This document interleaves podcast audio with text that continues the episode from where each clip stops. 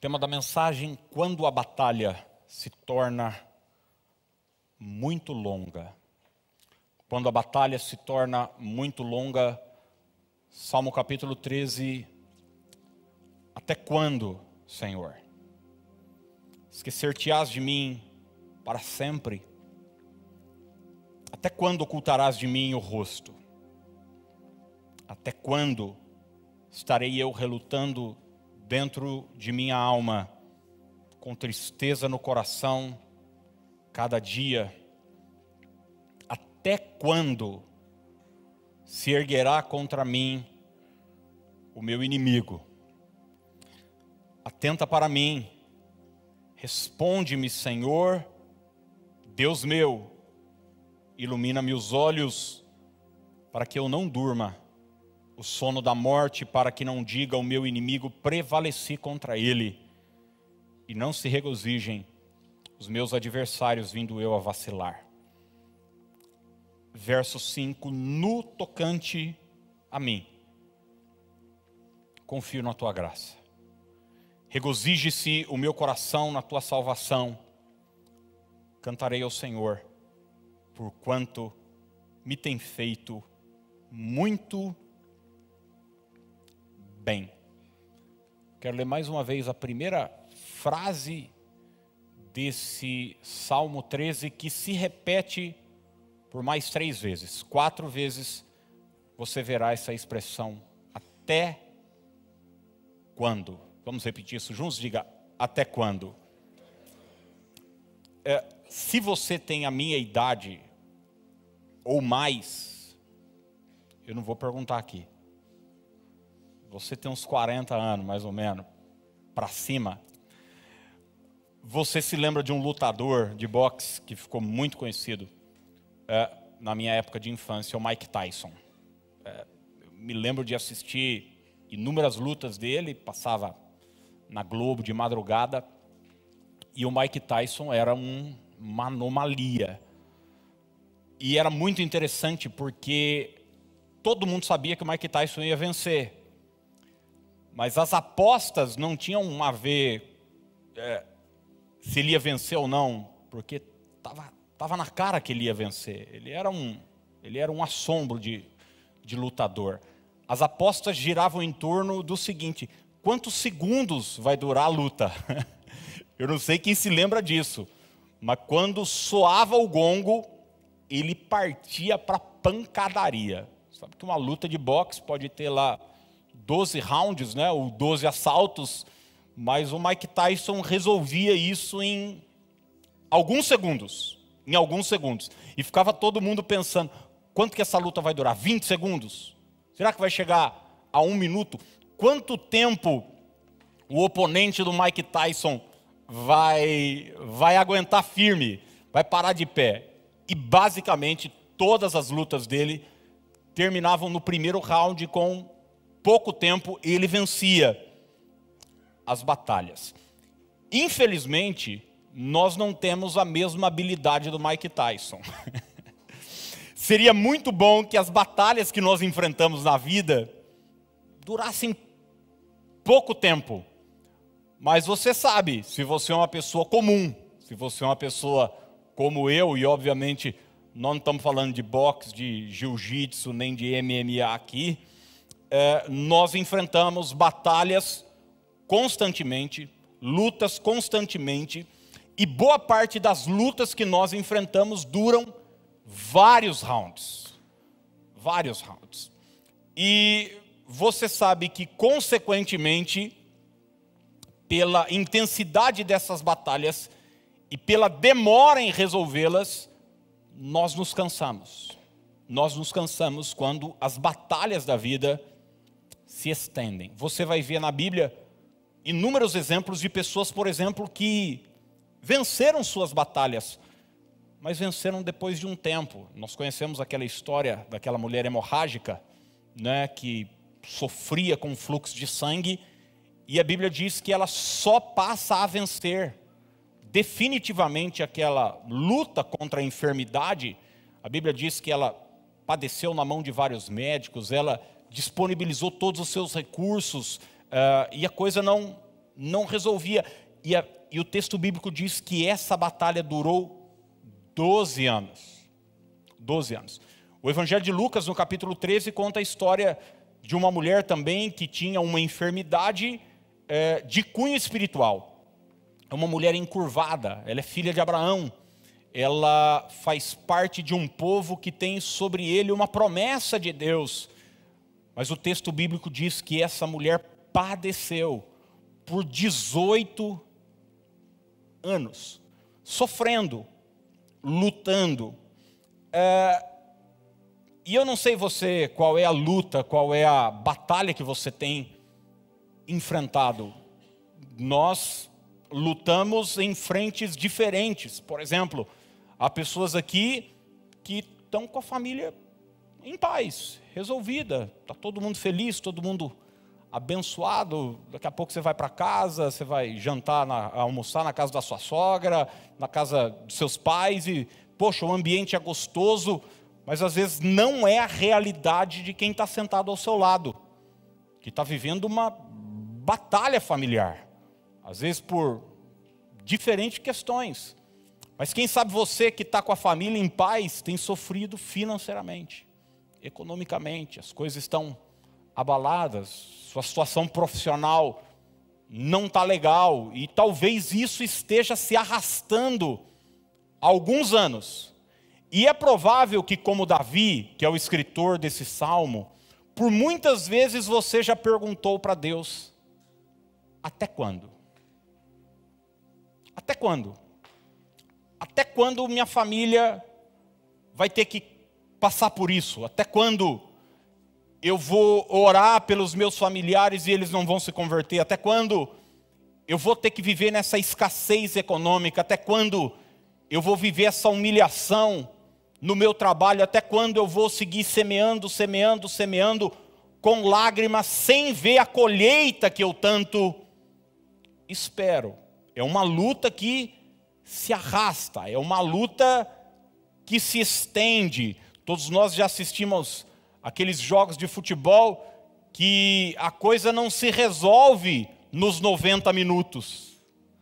Daí vem uma prorrogação. E quando chega a prorrogação, o cansaço está lá, a fadiga está lá, e a coisa não se resolve. E na vida, muitas vezes, é exatamente assim. Como eu disse, por quatro vezes Davi utiliza essa expressão. Ele diz: Até quando, Senhor, esquecer-te-ás de mim para sempre? E nas três vezes seguintes que Davi utiliza essa expressão, ele faz menção de uma área da sua vida de algo na sua vida que está precisando de uma intervenção divina, porque a luta segue. E no verso primeiro ele diz: Até quando ocultarás de mim o rosto? Davi está falando da sua vida espiritual. Vamos ver isso juntos? Diga assim: vida espiritual. Essa é a primeira espera de Davi, onde as coisas não estão se resolvendo. Parece que Deus virou a cara para ele. Quando você lê Salmo, você não pode ler o livro dos Salmos e fazer uma interpretação, uma exegese é, literal, porque o livro dos Salmos é um livro de oração. Não se trata da realidade em si, se trata da percepção do salmista que ora. E aí, e o que ele sente nesse momento de batalha, de luta, é que Deus virou a cara para ele. É que ele está orando e o rosto de Deus está oculto. Ele não consegue enxergar uma resposta espiritual. E quantas vezes nós vivemos um deserto assim? Onde a gente ora, onde a gente busca. É, é, eu não sei você, mas existem momentos na nossa vida que é é assim, é papum, né? Você ora, a resposta vem direto, vem direto. Mas existem momentos na nossa vida, áreas na nossa vida, onde nós oramos e parece assim que o céu. É, eu não sei, férias coletiva. Aconteceu alguma coisa, os anjos estão, estão tudo, estão tudo. Não tem essas empresas que dão férias coletivas, não, fecha a empresa durante 20 dias, e daí você está lá, ajoelhado, orando, e nada, não vem resposta. Né? Eu, eu falei na semana passada, quando eu era menino, tinha muito essa frase na igreja, que Deus ele tem três respostas quando você ora: sim, não e espera. Mas você que é cristão já há algum tempo, você sabe que às vezes nem resposta tem. Você ora e, e não vem, não vem, nem para dizer espera. É, e Davi está vivendo essa, essa angústia de alguém que ora e parece que Deus virou a cara. A segunda questão, a segunda espera na vida de Davi não tem a ver agora com sua vida espiritual, mas tem a ver com questões emocionais. O texto segue dizendo: Até quando estarei eu relutando dentro de minha alma, com tristeza no coração, cada dia? Olha o que o texto bíblico está dizendo: ele está dizendo que existe uma luta. Ele diz: Eu estou relutando. Eu lutei, estou lutando de novo. E essa luta tem a ver com uma tristeza no meu coração. Cada dia. Quem está dizendo isso, gente, é o homem segundo o coração de Deus. É problema, falta de oração, falta de jejum, falta de alguém que, ah, Davi não lia a Bíblia. Pelo contrário, ele escreveu boa parte dela não tem a ver com isso, tem a ver com alguém que está enfrentando um momento, uma fase, um período no coração, onde a tristeza insiste em permanecer. Tem um texto bíblico que todos nós gostamos, que diz: o choro pode durar uma noite, mas a alegria virá ao amanhecer. A alegria vem pela manhã. Mas você sabe muito bem que isso não se trata de algo literal, não está falando de uma noite de sono. Está falando de uma estação de noite na nossa vida.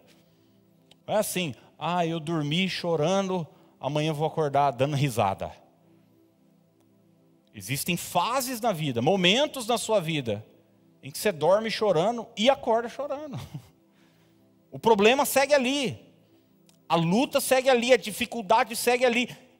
E Davi diz para Deus: até quando isso vai durar? Até quando? Talvez eu esteja falando para pessoas aqui que estão lutando contra uma depressão, contra o pânico, contra a ansiedade, há muito tempo e você se questiona: até quando? Isso vai durar, essa tristeza não vai embora. E a terceira terceiro questionamento de, de Davi tem a ver com as batalhas externas. As batalhas externas. Ele fala sobre uma espera em relação à resposta de Deus que não vem. Ele fala sobre um problema emocional que não se resolve. Mas agora no verso 2 ele diz: Até quando se erguerá contra mim o meu inimigo? Até quando isso vai durar? Você já viveu uma fase na sua vida em que você, quando vence uma batalha ou está terminando uma luta, você já logo pensa: qual será a próxima? Em que as coisas vêm encarrilhadas uma atrás da outra, em que os problemas vêm em turma. Sabe aquela coisa? Sabe, sabe aquele, aqueles momentos na vida onde parece que os problemas combinaram todos, e daí, sei lá, está vivendo um momento, algum familiar está tá enfermo, tá, aí vai lá, resolve. Aí você diz, ufa, vou sair de férias. Aí você fica desempregado. Aí fala, bom, não dá para sair agora. Daí você arruma um emprego, você fala, oxa, agora eu vou respirar. Daí vem um problema com o filho na escola. Daí vem uma questão com a filha que está vivendo. Daí vem uma, começa a andar em más companhias. E são problemas externos. E Davi está dizendo: até quando se erguerá contra mim o meu, o meu inimigo? Porque hoje a gente fala de Davi, a gente conhece toda a história, sabe que ele assumiu o trono, é, governou por décadas, é, de forma extraordinária, e o povo judeu até hoje tem uma veneração por Davi, mas, gente, entre a unção de Davi, lá na sua casa, na casa do seu pai, até ele assumir o trono, foram anos e anos e anos de luta. Onde ele teve que enfrentar leão, onde ele teve que enfrentar urso, onde ele teve que enfrentar um gigante, onde ele teve que enfrentar um rei maluco com todo o seu exército atrás dele e chega um momento, ele diz o seguinte: até quando? Tudo bem, o Senhor me ungiu, eu tenho uma promessa, eu vou assumir o trono, ótimo, maravilhoso. Mas e aí? Até quando isso vai durar? Até quando eu vou ter que viver essas batalhas? Davi viveu no deserto, gente, por muito tempo. Você vai ver passagens na vida de Davi onde ele está escondido numa caverna na caverna de Adulão. Quando eu estive em Israel, eu conheci um lugar ao lado do Mar Morto, chamado Engedi, que foi um dos lugares onde Davi se escondeu de Saul. E você sabe que o, lugar, o Mar Morto é o lugar mais baixo da terra. Você já viveu um momento assim na sua vida onde as coisas vão ladeira abaixo, ladeira abaixo. E você descobre que o fundo do poço é mais baixo, é mais baixo, é mais baixo.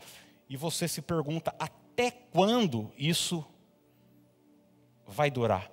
Mas é interessante você olhar para o texto e você vai descobrir que esse mesmo cara que está fazendo esses questionamentos, ele insiste na oração.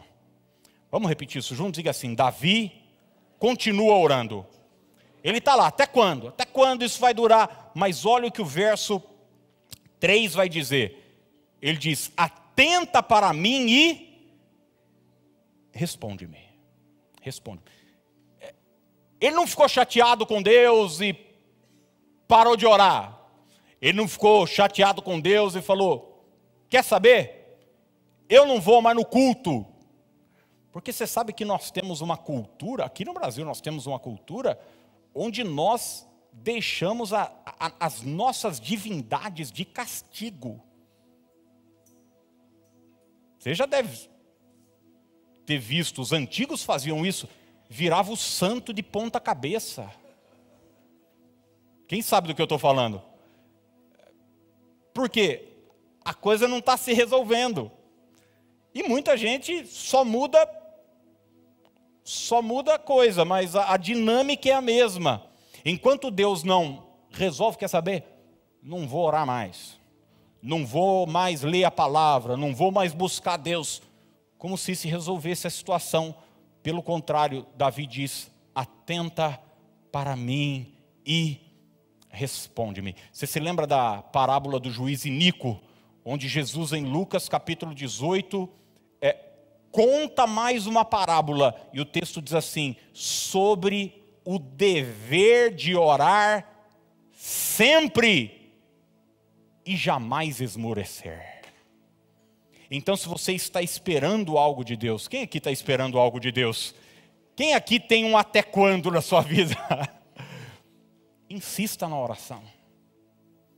Siga orando. Que bom que você não entregou os pontos. Talvez você, não como Mike Tyson, mas como uma outra coisa aqui da minha idade. Rock Balboa, quem lembra? Rock Balboa não ganhava na primeira luta, no primeiro round. Ele ia até o final, destruído.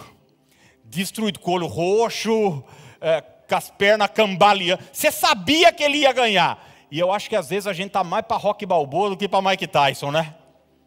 Você toma, abre o supercílio, um olho fecha, hematoma de um lado, dificuldades, problemas, você sabe que vai vencer. Mas você diz, meu Deus, até quando? Mas você insiste.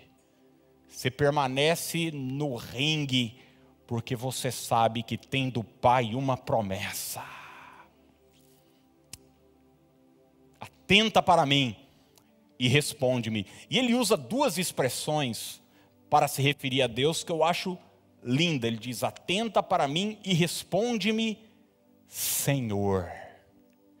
Ele sabe que ele está falando com alguém que tem o controle de todas as coisas. ele tem o controle de todas as coisas. E a segunda expressão que ele usa é Deus, Deus meu, Senhor, aquele que governa, aquele que tem a última palavra, mas esse que governa, tem a última palavra, é o Todo-Poderoso, ele também é o meu, o meu Deus.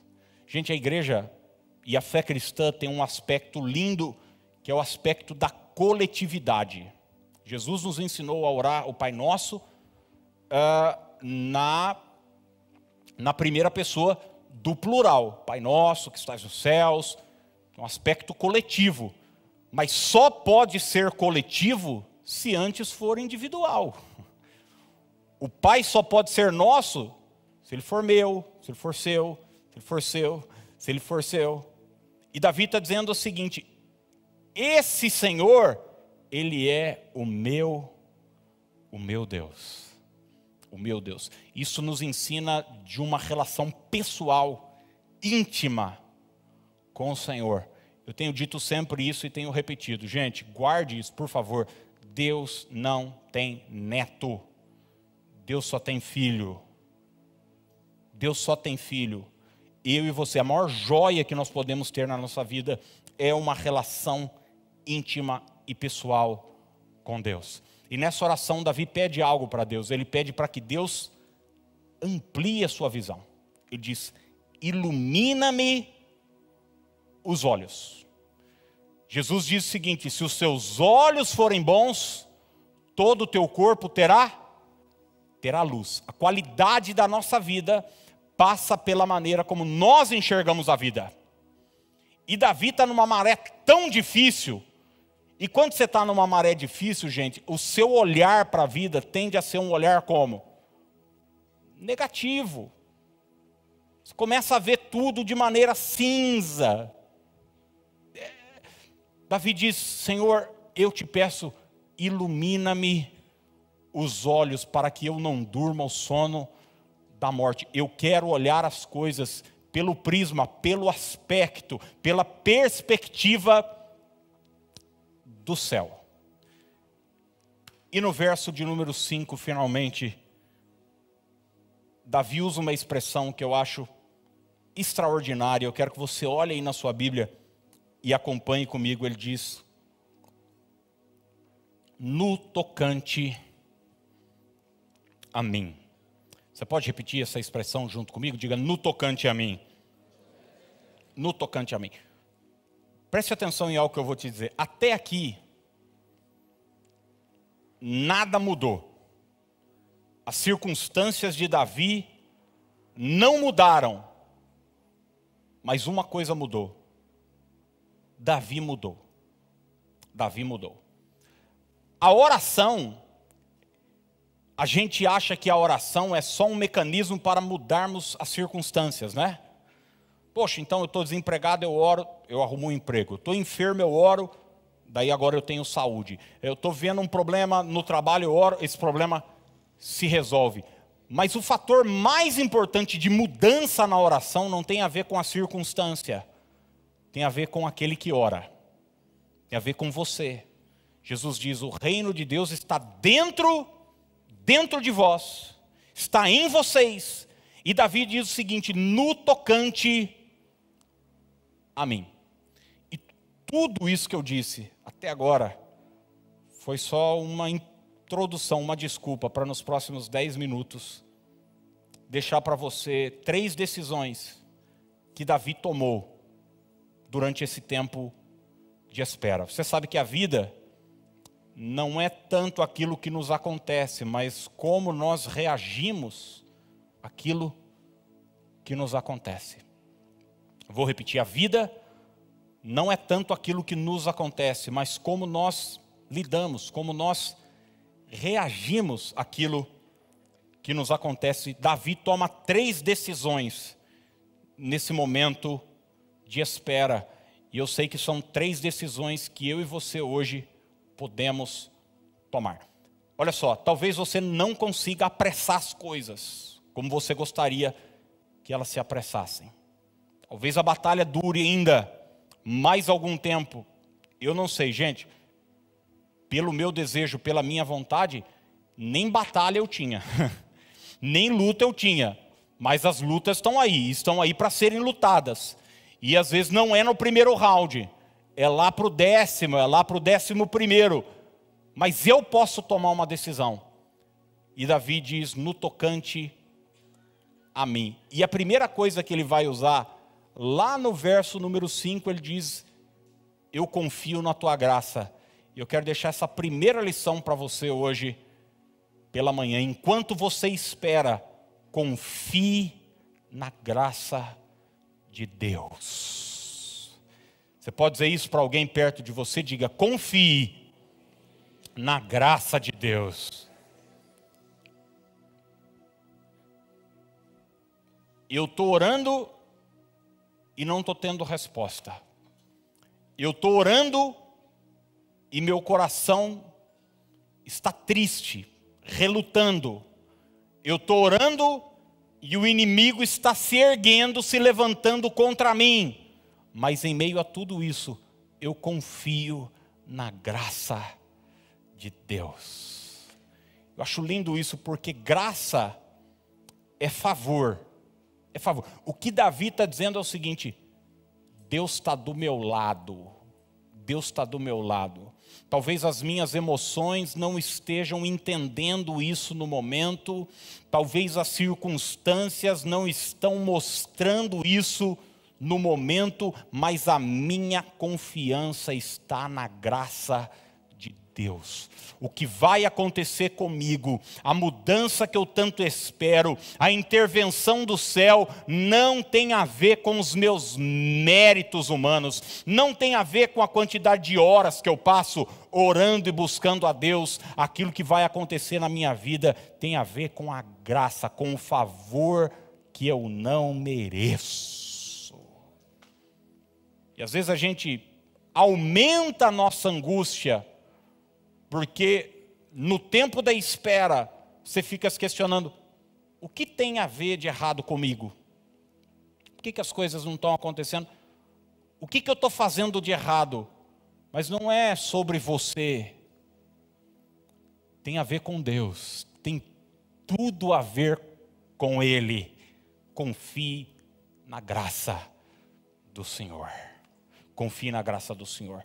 A segunda coisa que Davi vai dizer, lá no verso 5 ainda, você pode olhar na sua Bíblia, é algo extraordinário. Ele diz o seguinte: regozije-se o meu coração na tua salvação. Olha que coisa extraordinária, gente. Davi, ele dá uma ordem para o seu coração. Você começa a ler o texto lá no início, e ele vai dizer que o coração dele está destroçado.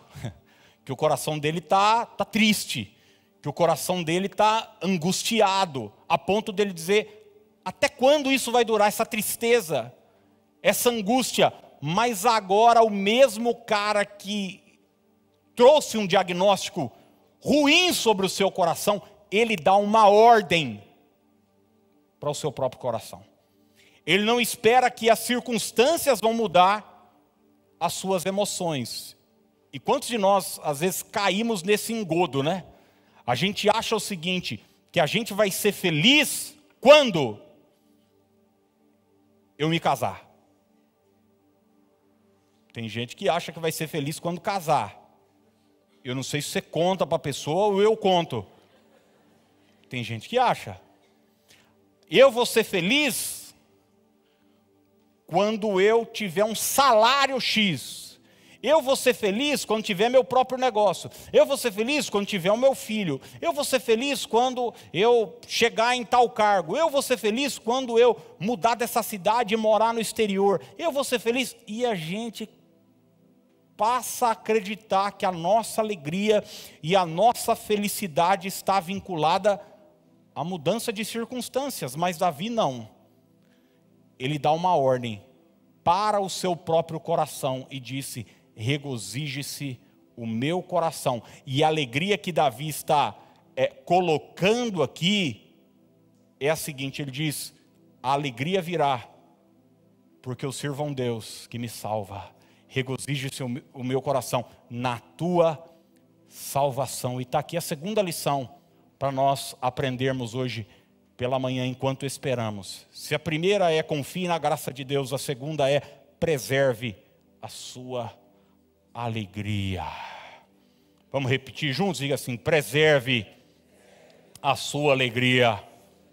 A sua alegria. Não coloque o foco da sua alegria em coisas, porque as coisas passam, passam, passam, passam. Ô, gente, você já viu é, esses. É, eu me lembro uma época da minha vida, eu sonhava, sonhava em ter um carro X. Sonhava. Ah, quando eu era moleque, tinha 17, 18 anos, eu olhava aqueles carros maravilhoso e tal. Hoje, hoje eu posso comprar aquele carro, mas o carro tem 25 anos. Eu não quero mais ele. Eu quero o outro mais. Por quê? Porque coisas envelhecem, enferrujam. Não coloque a sua alegria em pessoas, porque pessoas mudam. Porque pessoas estão na sua vida hoje e daqui a pouco, daqui a pouco passam. Estava lembrando esses dias, poxa, tem pessoas que foram meus padrinhos de casamento, que eu não falo com elas há mais de 10, 15, 15 anos. Eram pessoas assim íntimas, próximas de mim, mas que a vida foi levando cada um para para um lado. As pessoas mudam. Se a gente coloca a nossa alegria em pessoas, a gente vai se frustrar. Paulo escreveu aos Filipenses no capítulo 4, no verso 4, o seguinte: Regozijai-vos sempre no Senhor.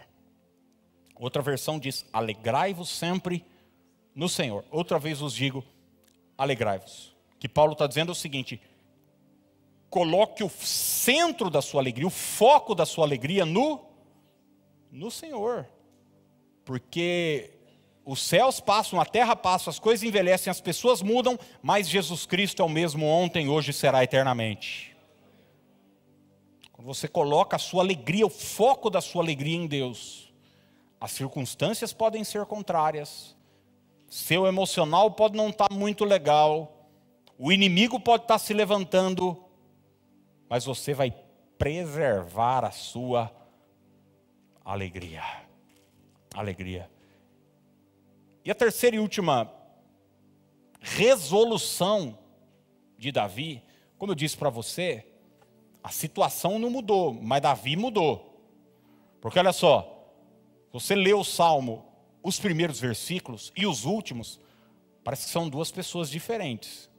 Tem um cara aqui falando de tristeza, de luta, de angústia, de inimigo se levantando. Agora tem um cara falando de graça, falando de alegria. Por quê? Porque esse cara orou. E a oração faz isso, a oração nos muda. A oração nos transforma.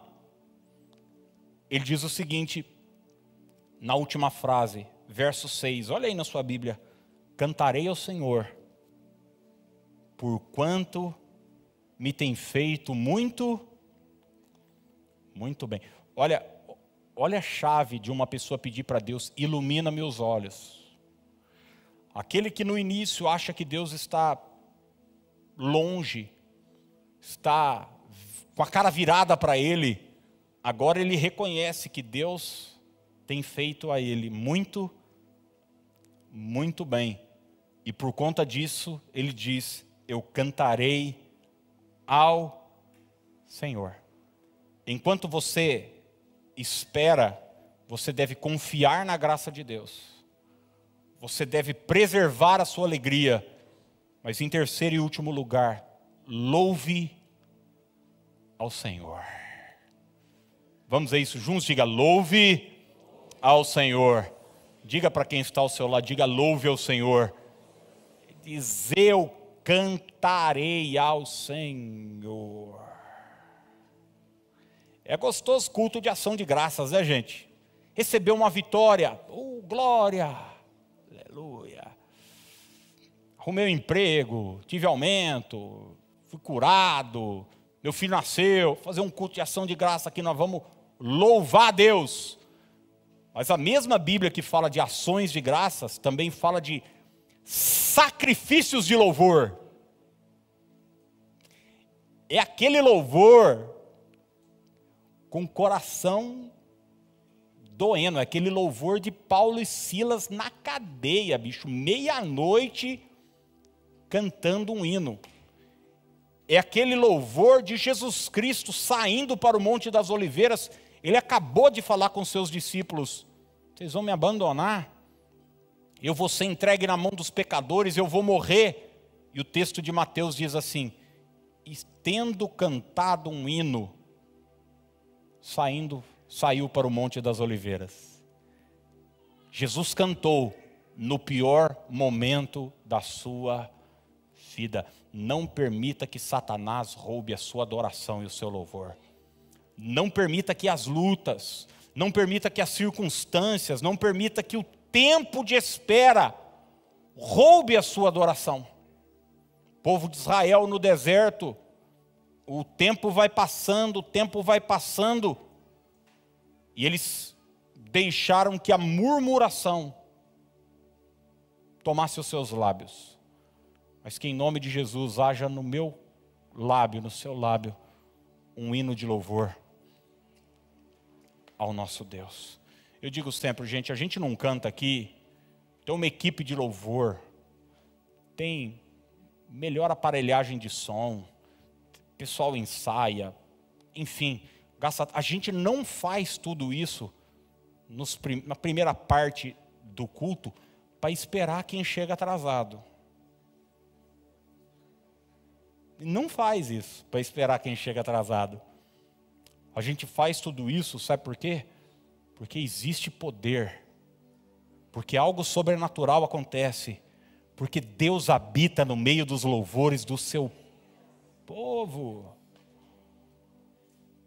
Como é que você acha que fica o coração de Deus quando Ele olha para você, desempregado, enfermo, com a crise no casamento, vivendo dias difíceis, talvez vivendo um drama como nunca você viveu na sua vida, e mesmo assim, na casa dele, levantando as suas mãos e cantando como nós cantamos aqui: Tu és Senhor e Rei, o Senhor governa sobre o universo. Algo poderoso acontece quando nós louvamos e exaltamos ao Senhor. Eu não sei quanto tempo você está esperando, eu não sei em que round você está nessa luta. Talvez você chegou aqui hoje cansado, cansada. Talvez você chegou aqui hoje e durante essa semana você perguntou para Deus como Davi, por muitas vezes: até quando? Até quando? Até quando? Até quando? Eu quero que hoje você saia daqui com essas três decisões no coração. Por experiência própria, preste atenção no que eu vou dizer. Deus não vai te dizer o seguinte, ó, é até mês que vem. Não aguenta mais uma semana. Por experiência própria, Deus normalmente, ele não chegou para Abraão e falou: Abraão, sai da tua terra, da tua parentela e vai para casa e, e da casa de teu pai, que eu vou fazer de você uma grande nação, eu vou te dar um filho daqui 25 anos. Ele falou isso para Abraão ou não? Ele não falou. Ele não falou para o povo de Israel, quando eles estavam saindo do Egito, olha gente, vamos sair do Egito aí, porque daqui 40 anos vocês vão entrar na terra prometida. Não, ele não vai falar. Isso nós não controlamos, mas nós controlamos a nossa reação diante da espera. Confie na graça de Deus. Preserve sua alegria e louve a Deus. Confie na graça de Deus. Preserve sua alegria e louve ao Senhor.